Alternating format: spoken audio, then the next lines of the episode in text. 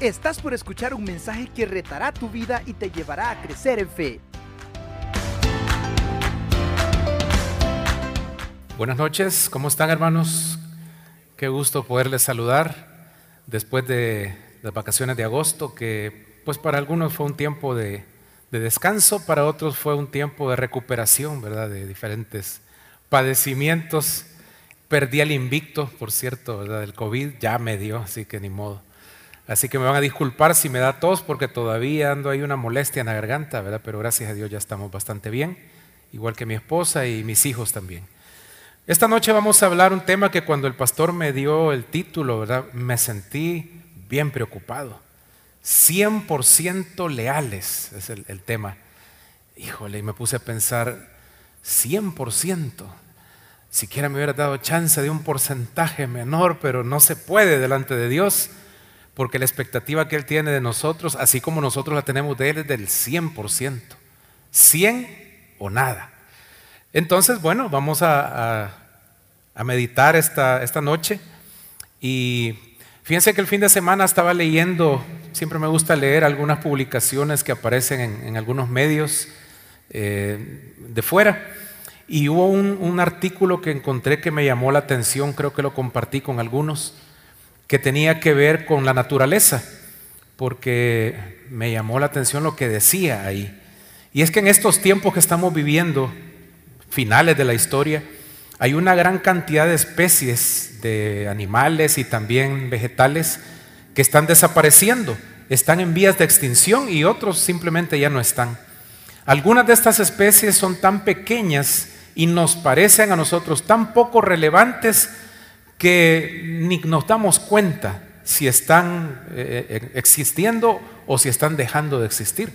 Pero algunas de estas pequeñas especies son tan importantes para mantener la cadena de alimentos a nivel mundial que si llegaran a desaparecer, peligraría el equilibrio de los alimentos para grandes cantidades de personas. Por ejemplo, les voy a mencionar tres. Las abejas. Las abejas están desapareciendo y cada vez hay menos en todo el mundo. Las abejas son grandes polinizadoras de muchas frutas, de muchos cultivos. Otro que está desapareciendo, de hecho, la mitad de los murciélagos en América ya han desaparecido y continúan bajando. Estos, eh, los murciélagos que a veces nos parecen tan feos, ¿verdad? Tan despectivos, son sumamente importantes porque no solamente son polinizadores, al igual que las abejas, sino que ellos consumen o se alimentan de una gran cantidad de insectos que son plagas. Así que al no existir los murciélagos, no solo dejan de polinizar, sino que muchas plagas se multiplican y dañan los cultivos. Pero también hay uno que le va a sorprender, la mariposa monarca, esa amarilla con negro que es famosa en el norte, ¿verdad? sobre todo en México, los Estados Unidos y Canadá. Este año la mariposa monarca entró a la lista de especies en peligro de extinción. Y eso es que antes eran millones y millones. Nos parece increíble que estas pequeñas especies pongan en peligro la alimentación del mundo y ni cuenta nos damos de lo que está pasando. En los próximos años se dice que hasta la tercera parte de los cultivos van a dejar de producir solamente por la falta de estas tres especies. Y creo que estamos eh, poniendo muy poca atención porque el, sistema de vida que tenemos los está aniquilando debido a la contaminación, a la destrucción de sus hábitats y al calentamiento global. Pero quiero usar esto como una ilustración de lo que también está pasando en el ámbito espiritual y moral, porque es igual de lamentable que algunas buenas costumbres o valores, como lo llamamos, también llevan esta tendencia de extinción. Parece que poco a poco algunas virtudes que antes se practicaban comúnmente ya no se están haciendo, ya pasaron a ser parte de la historia.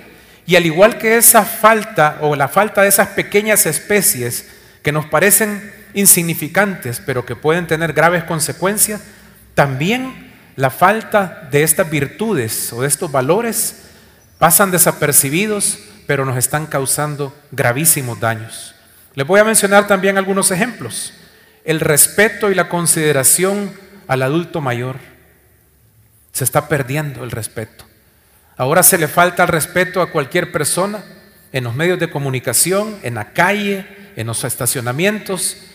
Y esto es un valor que las generaciones anteriores quizás lo practicaron y ahora se ha dejado de valorar el respeto y el honor que merecen las personas mayores. Las buenas charlas en los tiempos de comida están desapareciendo también. Antes las familias se sentaban a comer, pero aparte de ingerir los alimentos era un tiempo de conversar, de saber qué habíamos hecho o lo que no habíamos hecho. ¿Verdad? Nuestros padres nos preguntaban cómo nos había ido en la escuela, en el colegio, y era el momento en el que nos poníamos al tanto de muchas cosas. Ahora esa buena costumbre ha sido sustituida, ya sabe por qué, ¿verdad? Las pantallas. Está en proceso de extinción la charla en los tiempos de, de comida. Pero quizá una de las virtudes que más daño nos está causando y que va a causar en el futuro, porque también está en peligro de extinción, es la lealtad. Las relaciones sólidas y duraderas que solían ser antes para toda la vida y los compromisos que adquiríamos por el solo hecho de dar la mano o de dar nuestra palabra, ahora están condicionadas a los sentimientos o a los intereses personales. O si no, a las opiniones de los demás, lo que a la gente le parece atractivo, lo que le parece una tendencia, eso se vuelve ahora una norma, una regla. Antes la pertenencia a una empresa o a una institución y que usted pudiera poner en su currículum de vida 20 años, 30 años, toda una vida trabajando para una empresa, para una institución, para una marca, antes era motivo de honor, de reconocimiento. Ahora eso también se está perdiendo. Ahora la gente cambia como quien se quita la camisa o los calcetines rápidamente, ¿verdad? Y esto también ha dejado ya de, ser un valor. Ahora lo importante es ser cool, popular y aceptado, no importando si se es ético, legal o correcto. Y esto es preocupante, porque la, lealtad tiene que ver con muchas de estas cosas, de estos valores. Esta noche no nos da el tiempo para hablar de muchas de estas áreas que he mencionado, sino que nos vamos a enfocar desde el punto de vista bíblico de cómo Dios ve la lealtad en el contexto de la familia, del matrimonio y de la familia. Así que tal vez en otra ocasión, en los futuros espacios que se puedan abrir en las redes, podamos tener algún conversatorio sobre otros valores que al igual que la lealtad son importantes y que ahora están en peligro de extinción. Acompáñenme a la lectura de esta noche, vamos a ir al libro de Malaquías, el último libro del Antiguo Testamento. Hoy va a ser una lectura bien breve, un versículo nada más. Malaquías capítulo 2, versículo 16.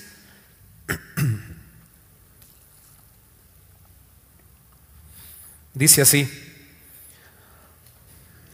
porque yo detesto el divorcio, dice el Señor Dios de Israel, y al que cubre de iniquidad su vestidura, dice el Señor de los ejércitos. Prestad atención pues a vuestro espíritu y no seáis desleales. Señor, en esta noche queremos venir a tu presencia agradeciendo, Padre, que tú eres un Dios bueno, fiel, leal, porque tu carácter es santo, Señor, porque tú permaneces fiel aunque nosotros no lo seamos, porque tú has prometido estar con nosotros todos los días y por eso tenemos la seguridad que esta noche tu Espíritu Santo está en medio de nosotros y en cada uno de tus hijos. Dirígenos, Señor, para que al estar meditando en tu palabra, podamos ser edificados, podamos ser instruidos, corregidos también para que nuestros pasos sigan en obediencia a lo que tu palabra nos enseña. Ayúdanos para que podamos también imitar tu fidelidad, tu lealtad en nuestra vida eh, familiar, con nuestros amigos y sobre todo con nuestro cónyuge. Gracias Padre, en el nombre de Jesús te lo pedimos. Amén. Hermanos, vamos a comenzar viendo algunos, algunos conceptos de lo que significa este valor de la, de la lealtad o la fidelidad. Dice este concepto que encontré que la lealtad es una actitud o valor de quien no engaña, traiciona o abandona a su familia, sus amigos y superiores, o de quien se mantiene firme en sus ideales y convicciones asumiendo las consecuencias. Muy bonito, me gustó este, este concepto. El término de lealtad expresa un sentimiento de respeto y fidelidad hacia una persona, hacia un compromiso, una comunidad, una organización o un principio, una creencia que tenemos. En el español no existe un término exacto que traduzca la palabra que los hebreos usaban. El adjetivo en hebreo es, no sé cómo pronunciarlo, pero yashid, algo así, o yashid. Y esto se utiliza con relación a alguien leal o de una bondad amorosa. Esta es la clase de bondad que Dios muestra para con sus siervos, para con sus hijos, y que también se espera que ellos muestren para Dios. En el Antiguo Testamento, desde el libro de Génesis en adelante, continuamente encontramos expresiones en donde dice que Dios amó a fulano sobre otro. Ese, ese amor bondadoso de Dios es una, un acto de lealtad de Dios, en donde Él muestra su fidelidad hacia su pueblo, hacia uno de sus siervos o, sus siervas, eh, a través de, de esa expresión de amor, que muchas veces no se traduce en la Biblia lealtad, pero muchas veces aparece como amó Dios a Jacob, por ejemplo, amó Dios a Abraham, amó Dios a Moisés. Pero lo que está expresando es ese adjetivo yashid en hebreo, que significa Dios fue leal, Dios fue fiel para con esta persona o para con su pueblo. En las escrituras tenemos varios ejemplos, varios ejemplos de lealtad, ya no solamente de Dios hacia su pueblo, sino entre personas. Quizá uno de los más conocidos y lo tomé porque está resumido en unos pocos versículos esa expresión de lealtad, ese pacto de lealtad que celebraron Jonatán y David, el cual se encuentra en el primer, primer libro de Samuel, en el capítulo 18. Y le voy a leer rápidamente lo que dice, creo que está en la pantalla. Una vez que David y Saúl terminaron de hablar, Saúl tomó a David a su servicio y desde ese día no lo dejó volver a la casa de su padre. Jonatán, por su parte, Jonatán, hijo de Saúl, ¿verdad? Entabló con David una amistad entrañable y llegó a quererlo como a sí mismo. Y miren lo que hizo. Tanto lo quería que hizo un pacto con él. Este es un pacto de lealtad. Se quitó el manto que llevaba puesto y se lo dio a David. También le dio su túnica y aún su espada, su arco y su cinturón. Conocemos la historia, lo que vino después, cómo Saúl y su hijo Jonatán tuvieron conflicto por causa de la amistad tan profunda, de la lealtad que le expresó toda su vida Jonatán a su amigo David. Fue tal que este, este acto que hicieron aquí, el entregarle su capa, su túnica, su espada, su arco y su cinturón, estaba celebrando un pacto con David, reconociendo que él era el ungido de Dios para llegar a ser el futuro rey de Israel. Porque legalmente y según la tradición le correspondía a Jonatán ser el siguiente rey al faltar Saúl su padre. Pero tal fue la lealtad, lo entrañable de ese amor y de esa amistad, de ese amor bondadoso, que no tuvo ningún inconveniente en entregárselo todo a David, su amigo. Y es una tremenda muestra de lealtad. Imagínense, ceder el reino, el reinado, entregárselo a su amigo sin ninguna discusión, teniendo todo el derecho de ser el rey, pero él por lealtad mantuvo su pacto y su amistad con David, reconociendo que él era el instrumento de Dios para ser el siguiente rey y no como le correspondía según la tradición de los hombres. En este, en este breve ejemplo de lealtad podemos encontrar algunos de los fundamentos, en qué se basa un pacto de lealtad, en qué podemos nosotros y otras personas mostrar lealtad. En primer lugar, un pacto de lealtad se basa en el valor que le asigno a la persona, a la institución o a la creencia o a la, fe, al valor que yo digo eh, tener. Cuando usted valora realmente a esta persona, usted le va a ser leal, porque es una persona valiosa porque representa una bendición para su vida y para la vida de muchos, para la vida de su familia por lo menos. Y usted le asigna un valor especial de honor, que fue lo que expresó Jonatán para David y que es lo que nosotros, cuando somos eh, leales, debemos expresarle a la persona, pero también a la institución. para la cual nosotros eh, trabajamos o servimos, para la iglesia misma, nosotros somos leales cuando le damos el valor que realmente tiene. O a la creencia, a la fe, a los principios y valores que decimos practicar. Tenemos que realmente valorarlos y son el fundamento de nuestra vida y de nuestras acciones.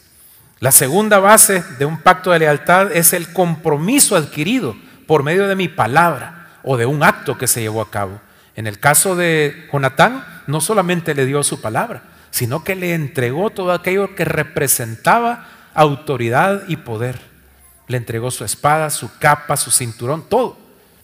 En el caso, por ejemplo, del matrimonio, se celebra el pacto matrimonial. Hay una ceremonia donde hay un intercambio de anillos, eh, hay muchas cosas que se celebran, pero sobre todo hay un intercambio de compromiso que se adquiere el uno con el otro, marido y mujer, los testigos y con Dios también. Entonces nosotros también el compromiso que adquirimos es parte fundamental de nuestra lealtad.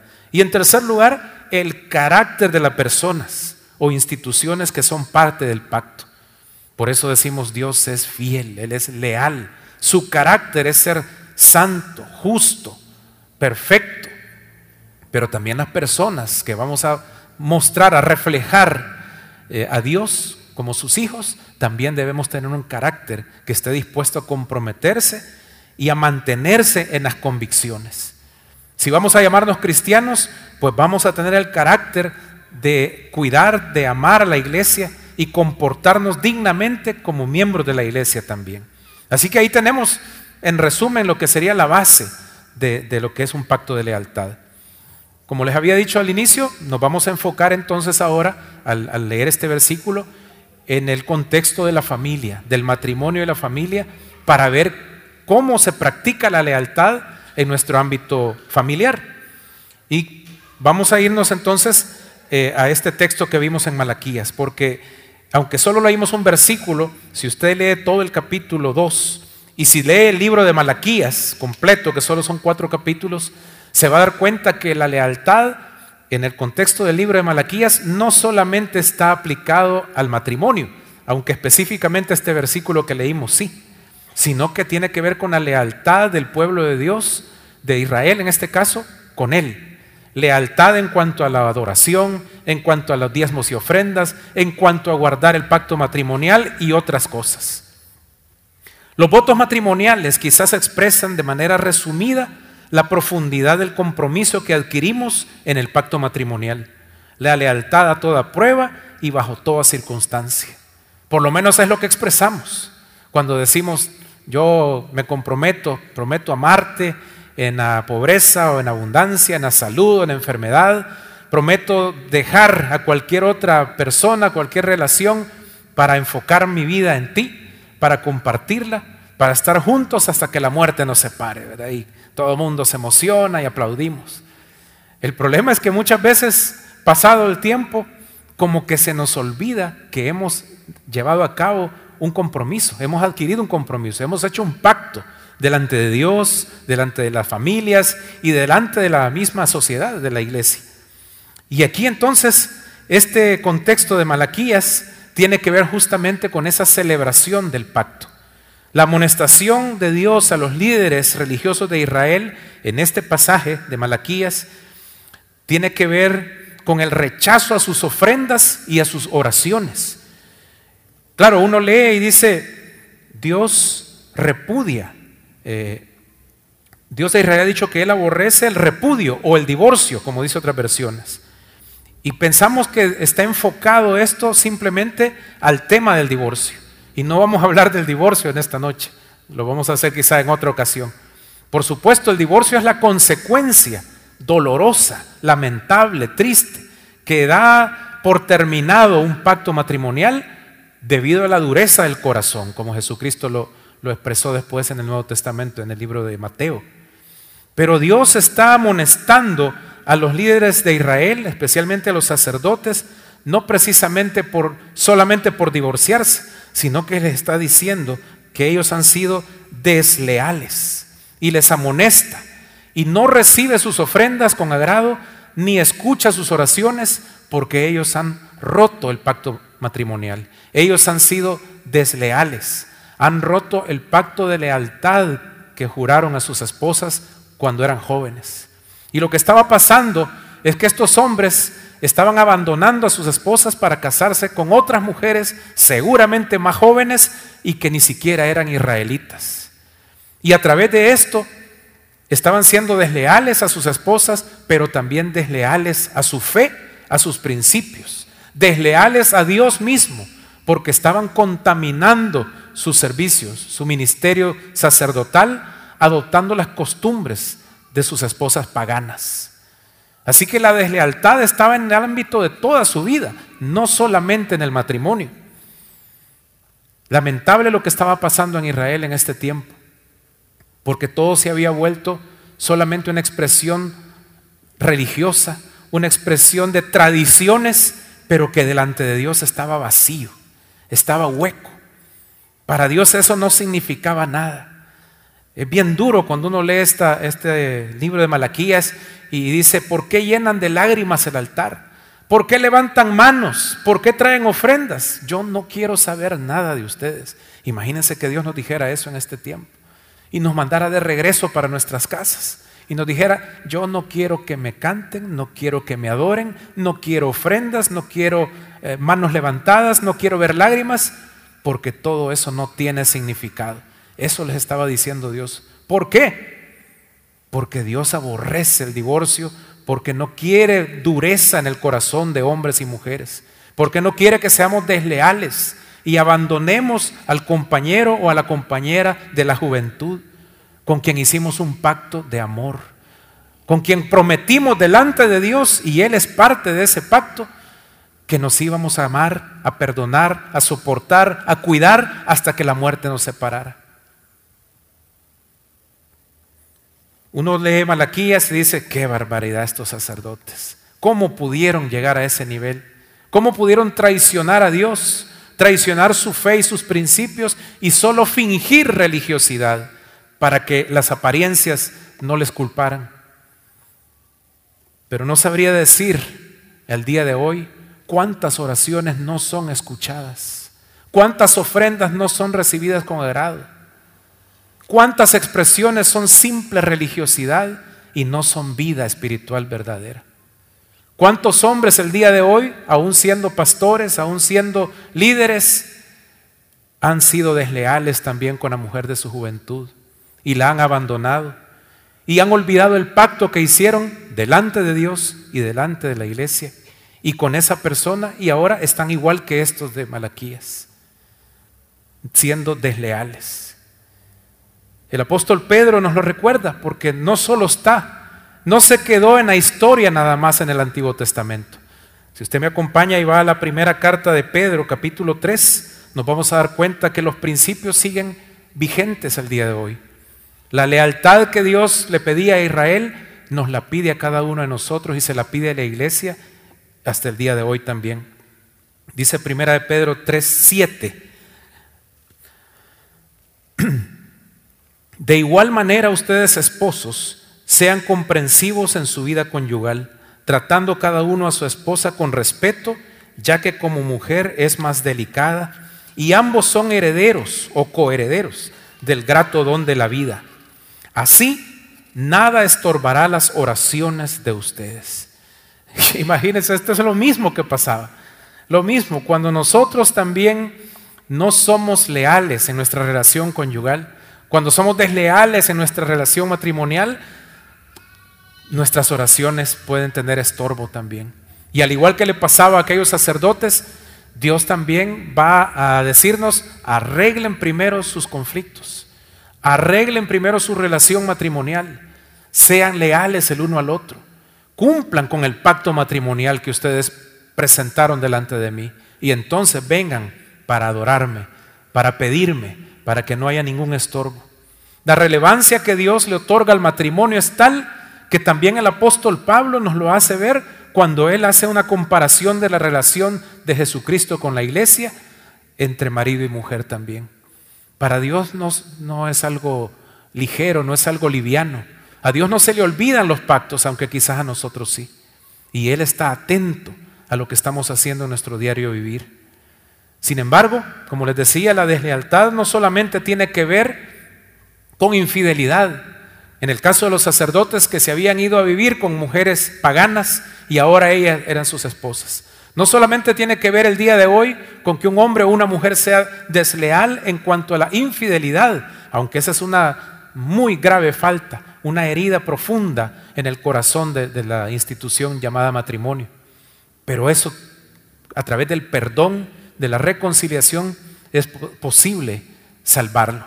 El divorcio no es la única salida, es la última recurso, es la última salida, el último recurso que hay cuando no existe el perdón, cuando no existe el arrepentimiento y la reconciliación. Pero también deslealtad tiene que ver con la falta de valor que le asignamos a la relación. Al sobreponer otro tipo de relaciones sobre el matrimonio.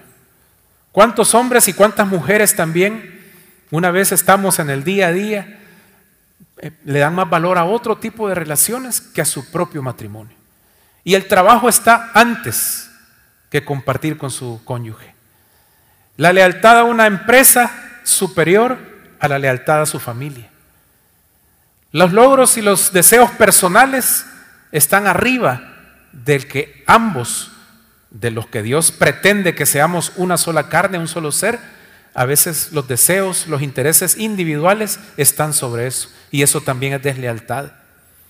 Porque nuestra relación debe reflejar la relación de Jesucristo en la iglesia. ¿Y qué fue capaz el Señor Jesús de hacer por nosotros como iglesia? Lo sabemos. Desprenderse por un momento de su gloria para venir a ser como uno de nosotros y en su condición de siervo ser obediente y siendo obediente hasta la muerte y muerte de cruz. Eso fue capaz de hacer Jesucristo. No se aferró a lo que él tenía derecho como el Hijo de Dios. Pero muchas veces nosotros nos aferramos a nuestros deseos, a nuestro orgullo, a lo que queremos adquirir o codiciamos y desvaloramos nuestra relación como matrimonio y con la familia. Porque no solamente a veces es con el cónyuge, a veces los hijos también terminan padeciendo el abandono de padre y madre, a veces de los dos, porque no somos leales y no valoramos esas relaciones tan importantes que Dios nos ha dado. Cometemos deslealtad también cuando no asignamos el tiempo, los recursos y el interés para que seamos compañeros para toda la vida. No hayamos que hacer. Tenemos un fin de semana largo y no hayamos que hacer. ¡Ay, qué aburrido! Voy a estar en la casa. Mejor voy con los cheros, ¿verdad? O con las amigas, o con la familia, ahí, mis papás, mis hermanos o mis hermanas, pero ay, con mi marido, con mi esposa, con mis hijos, no, no. Muy aburrido. Estamos cansados de vernos. Y eso es deslealtad también, porque no le estamos poniendo el empeño, el tiempo, la inversión para que podamos fortalecer nuestras relaciones. Somos desleales también cuando no hacemos partícipes de decisiones importantes a nuestro cónyuge y a nuestra familia. Muchas veces nos metemos en problemas porque no pedimos consejo, porque no hemos estado orando por aquellas decisiones importantes que tenemos que llevar a cabo como familia, como matrimonio. Ya cuando los hijos son jóvenes o son ya adultos, ellos también pueden participar. Y es una bendición poder eh, tener diferentes opiniones y sentir el apoyo de todo el, equipo familiar. En este, estos dos años que hemos pasado de pandemia, de tantos cambios, de tantas crisis de todo tipo, creo que una de las, las ganancias mayores que hemos tenido, los que nos hemos aferrado a unirnos con nuestro cónyuge y con nuestra familia, es que se ha fortalecido esos vínculos. Y hemos valorado muchas cosas que quizá no valorábamos antes. Y nos hemos dado cuenta que no solo había una manera de hacer las cosas, sino que a través del consejo de nuestro cónyuge o hasta de nuestros hijos, a través de la oración comprometida de toda la familia, hemos visto cómo Dios nos ha sacado adelante de maneras que ni nos imaginábamos. Y yo puedo dar testimonio de eso. Ahí podemos platicar otro día para que les contemos cómo Dios nos sacó adelante de diferentes crisis de maneras que ni nos imaginábamos. Pero la crisis nos ayudó a estar unidos, a valorarnos, a compartir tiempo, a trabajar juntos, a orar juntos, a reír juntos, a llorar juntos. Lo importante es mantener esa lealtad como, como matrimonio y como familia. Y eso nos dio la victoria y nos ha, dado, nos ha dado fortaleza para enfrentar cualquier otra cosa que venga. Las crisis cuando vienen a la vida, tenemos dos opciones. O somos trastornados y nuestra vida se echa a perder, o somos transformados a través del poder del Espíritu Santo. Nosotros decidimos o trastornados y echados a perder o transformados en nuestro carácter para llegar a ser como el Señor quiere. Somos desleales también cuando nuestra conducta, nuestro testimonio no acompaña nuestra fe, lo que decimos creer. Y vivimos entonces una dicotomía. Una cosa es mi vida los domingos o los miércoles en la noche de 7 a 8 y media y el resto del tiempo es otra cosa. Eso es deslealtad también. Deslealtad con Dios, deslealtad con mi familia, con mis amigos, con todos los que me conocen. Porque les estoy diciendo que creo una cosa, que soy cristiano, pero practico otra cosa diferente. ¿Cuáles son mis principios entonces? Porque eso se llama deslealtad. Eso no es ser honesto, ni con Dios, ni conmigo mismo, ni con las personas que están a mi alrededor. De una misma fuente no puede salir agua dulce y agua amarga o salada. Eso no es posible. Pero muchas veces somos desleales hasta con nuestros principios cuando nosotros practicamos un estilo de vida diferente, apartado de lo que decimos creer. Y entonces cuando vemos lo que pasaba en, los tiempos de Malaquías, eh, es bien fácil señalarlos a ellos, ¿verdad? Y decir, ¿cómo es posible? Dios había hecho tantas cosas por ellos. Pero si nos venimos a nuestra vida, a nuestro tiempo, pasa lo mismo. Y necesitamos también nosotros revisar nuestra vida, revisar lo que estamos creyendo o decimos creer y lo que estamos practicando. Por eso creo que tenemos que volvernos a Dios. Y no en una manera religiosa, sino en una manera espiritual, eh, personal, profunda. Porque Él es el mejor ejemplo de lealtad que tenemos.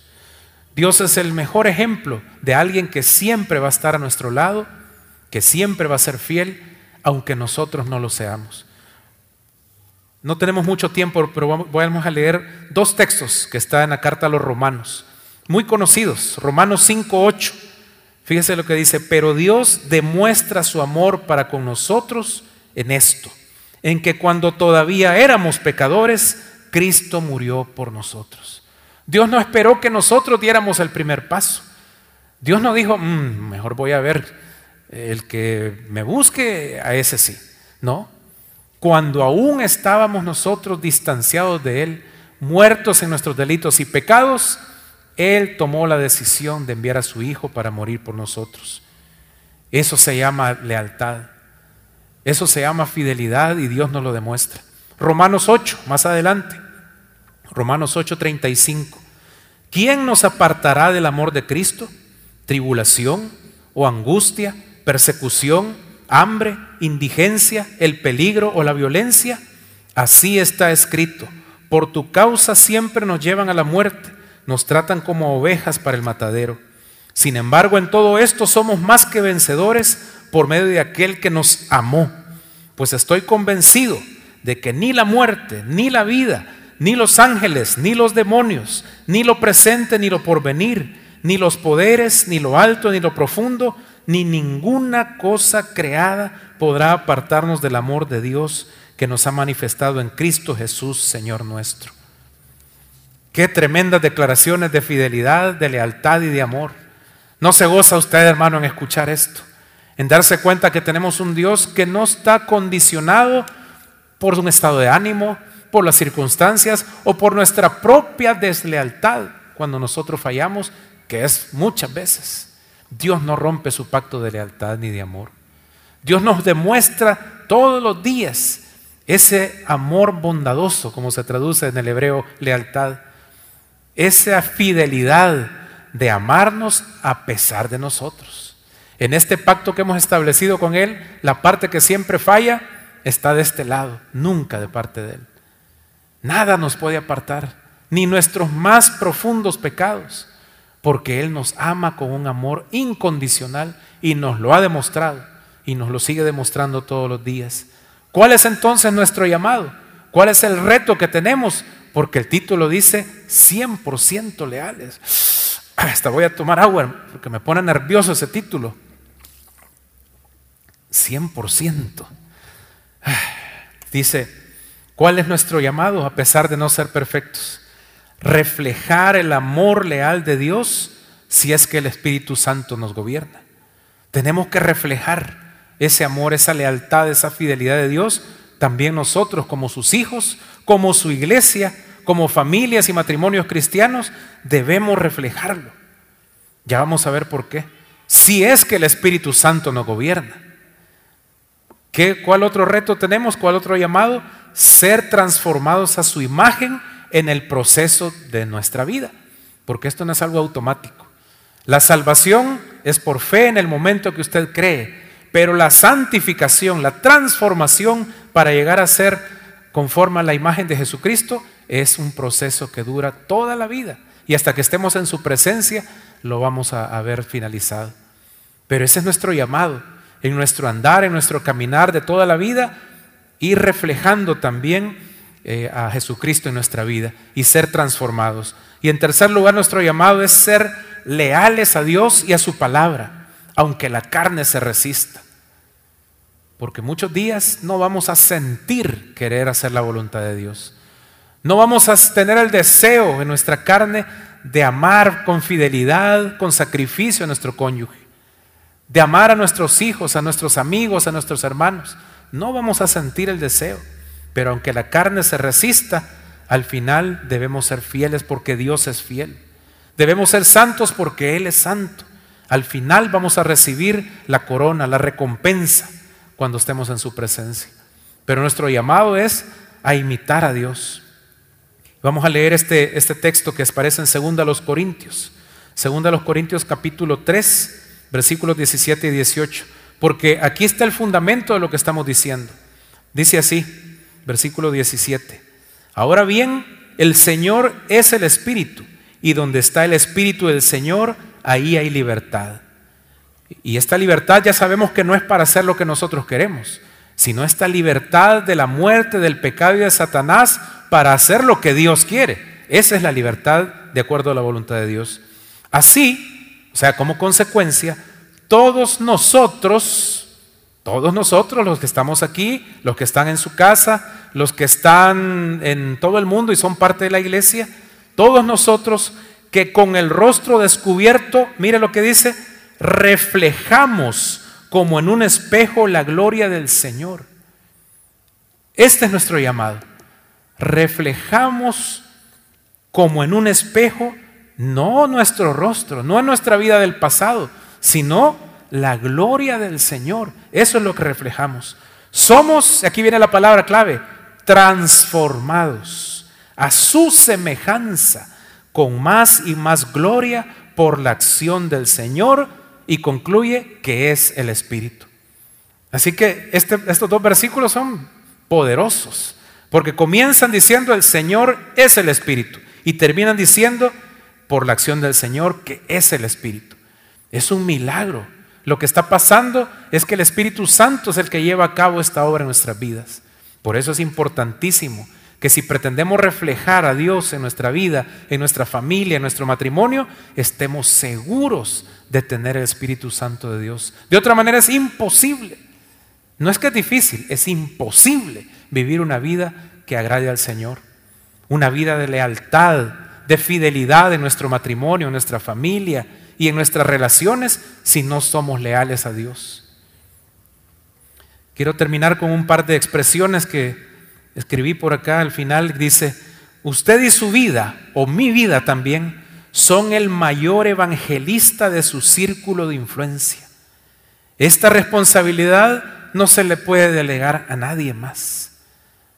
Usted y yo y nuestra vida es el mayor evangelista que podemos tener en nuestro círculo de influencia. Los que nos ven, los que nos conocen, con los que tratamos todos los días pueden decir, sí, María, Ana, José, Germán, Carlos, sí es creyente. sí es un cristiano, sí es una persona leal, porque vive de una manera como Dios manda. Veo en su familia, veo en su matrimonio, veo en su conducta el fruto de una vida de fidelidad, de lealtad a Dios. Por eso nuestra propia vida es el mejor evangelista. Si es necesario, hablemos.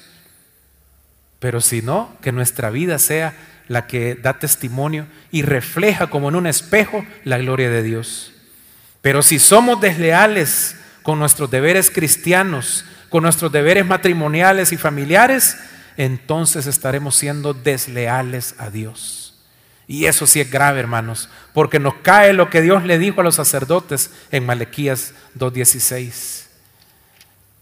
Nos cae la amonestación del Señor que dice, no quiero escuchar sus oraciones, no quiero recibir sus ofrendas, no quiero lágrimas ni manos levantadas, porque está vacío si no son leales a mí, si no son leales en sus matrimonios, si no son leales en sus familias.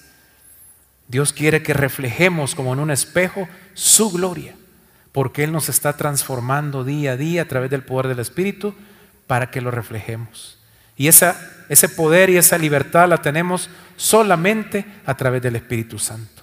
Que sea Él el que nos ayude para que podamos entonces eh, tener vidas que sean leales a, Dios, leales a los principios que tenemos en su santa palabra, leales en nuestra relación matrimonial, familiar, leales en nuestros tratos con los demás también, para que la gente pueda reconocer que quién es el que gobierna en nuestras vidas. Así que nos queda el reto, hermanos, porque no es fácil. 100% leales solamente a través de la gracia y el poder del Señor. Oramos, hermanos, para terminar. Gracias, Señor, una vez más por tu amor, por tu fidelidad. Gracias porque no hay nada que nos pueda separar de ese amor tan grande que tú nos has demostrado. Porque ni la muerte, ni la vida, ni ángeles, ni demonios, ni nuestros propios pecados, nada nos va a apartar de tu amor que es en Cristo Jesús. Y es en su nombre que pedimos que nos eh, llenes de ese poder que tu Espíritu da para que nuestras vidas sean fieles, sean leales a ti y podamos vivir entonces vidas transformadas, leales como matrimonios, como familias, como iglesia, dándote honra y gloria a ti, Señor. En nombre de Jesús. Amén. ¿Estás listo para más? Acompáñanos presencialmente los miércoles a las 7 de la noche y domingos desde las 10 de la mañana. Somos Auditorio Cristiano.